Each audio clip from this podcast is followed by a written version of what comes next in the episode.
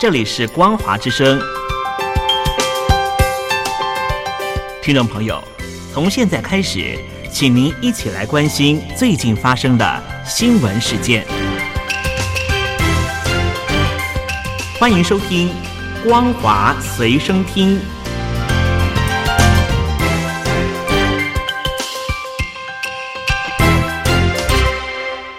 大陆听众朋友，你好，欢迎您收听这节《光华随身听》，我是东山林。来关心的是新冠状病毒的疫情，在中国大陆多点爆发。二十号再度的传出新增病例有一百四十四例，包含了黑龙江、吉林、河北。北京、山西、山东都出现了本土病例。现在，中国大陆的上海呢，也成为了新的疫区的爆发地点。上海是特别召开了记者会，宣布出现了三例的本土确诊病例。在黄浦区的昭通路居民区，吉深中风险地区，中风险地区的人员原则上是不准离开上海的。在上海的复旦大学附属的肿瘤医院以及仁济医院的西院都爆发出了疑似病例，造成部分的院区停诊封院。最新消息指出，上海的全市各大医院就从现在开始展开了全院全员核酸检测工作，也引发了许多网友的热议。而目前这一波的疫情呢，让人实在看不懂到底是怎么传染的。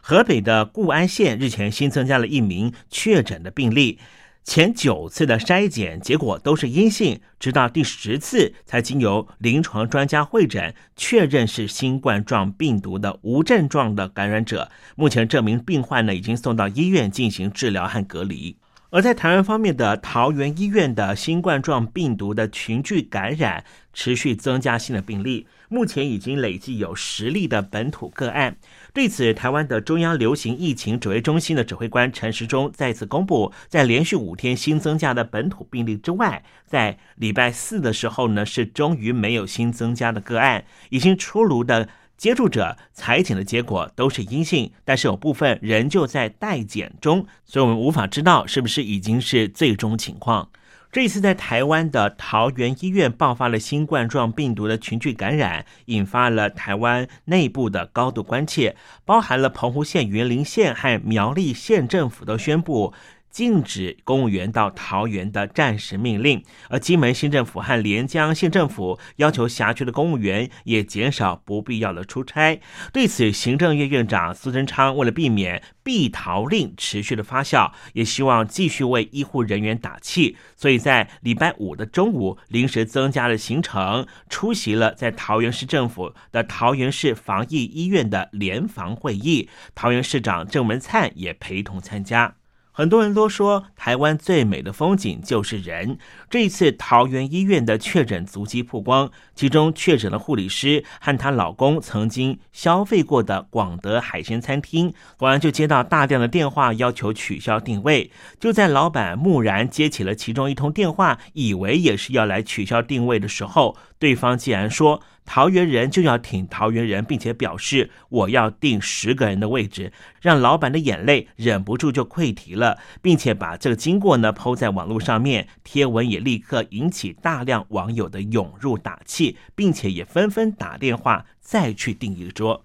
而这一起从中国大陆武汉开始扩散的新冠状病毒的疫情，到目前为止，全球至少有两百零七万五千六百九十八个人死于新冠状病毒，至少有九千六百八十二万五千八百四十六个。确诊病例，而这个数据呢是根据全球各国的卫生单位每天提供的数据。美国方面呢，目前仍旧是确诊病例最多的国家，而美国总统呢，就是拜登呢，在新上任之后呢，就特别表示说，在这个礼拜呢，可能会有四十万人因为武汉肺炎，就是新冠状病毒丧命，这个数字是超过了二次世界大战美国死亡的人数。美国的新任总统拜登上台之后，立刻推翻了川普、特朗普政府的好多的遗绪，包含了宣告美国将在新冠状病毒肺炎以及气候变迁等议题重拾国际的领导地位，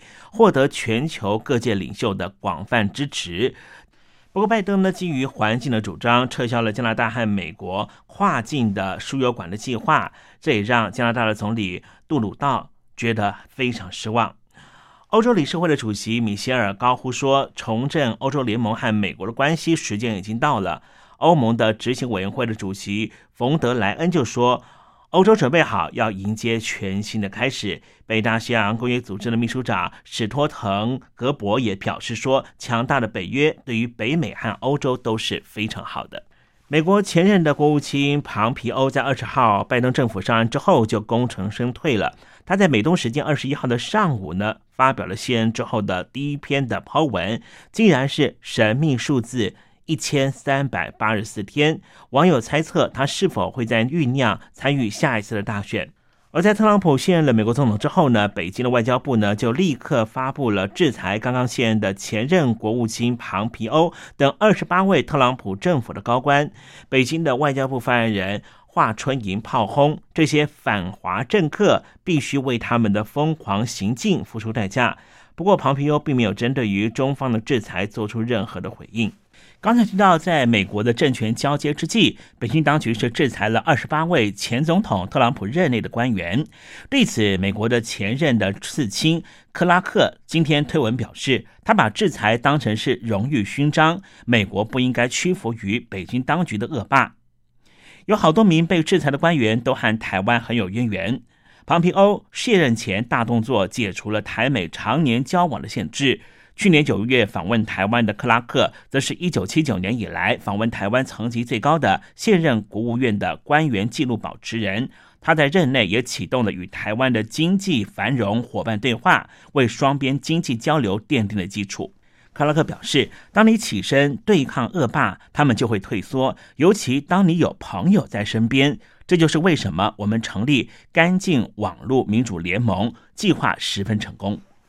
美国的新任总统拜登在就职演说里面，对于外交和国防议题并没有多所琢磨，也没有提到个别国家。但是几个小时之后，他在主持美国新任官员的视讯就职典礼上面，回忆了自己二零一一年八月以副总统身份访问中国的时候，与当时的国家副主席习近平的私下谈话。习近平曾经请拜登给美国下个定义，拜登回复说：“一言以蔽之，就是可能性。”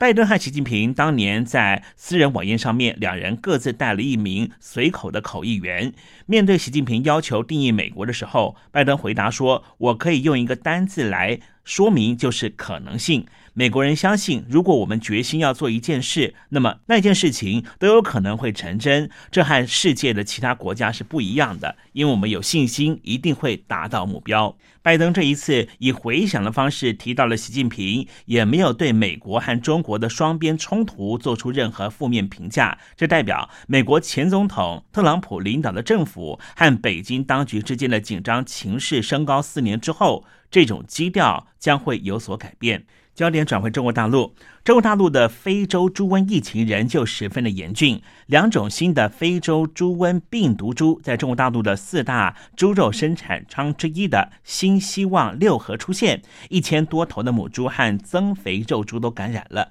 业界人士透露，病毒图片很有可能是因为非法的山寨疫苗所引起的。这种新型的非洲。猪瘟的病毒株和野生的主流病毒株相比，可能缺少了两种基因，而这两种基因消失，正与先前中国实验室研发的失败疫苗一样，让新希望六合的科学家和北京的兽医实验室感觉到不妙，赶紧通报上级单位。专家认为，这种病毒株绝对是人造的，而不是自然突变。业内人士和专家表示，许多中国猪农是不得不采取未经批准的疫苗产品，努力预防非洲猪瘟。但是，专家警告，非法疫苗会造成养殖猪只的意外感染，而这种感染正在蔓延中。新的非洲猪瘟的病毒株可能透过受感染的猪肉向全世界扩散，从而感染到已吃厨余的养殖猪。目前已经知道这个病毒株可能在猪肉上面残留好几个月。不过，对于这样的情况，中国大陆的农业农村部并没有做任何的回应。以上新闻由东山林编辑播报，感谢您的收听。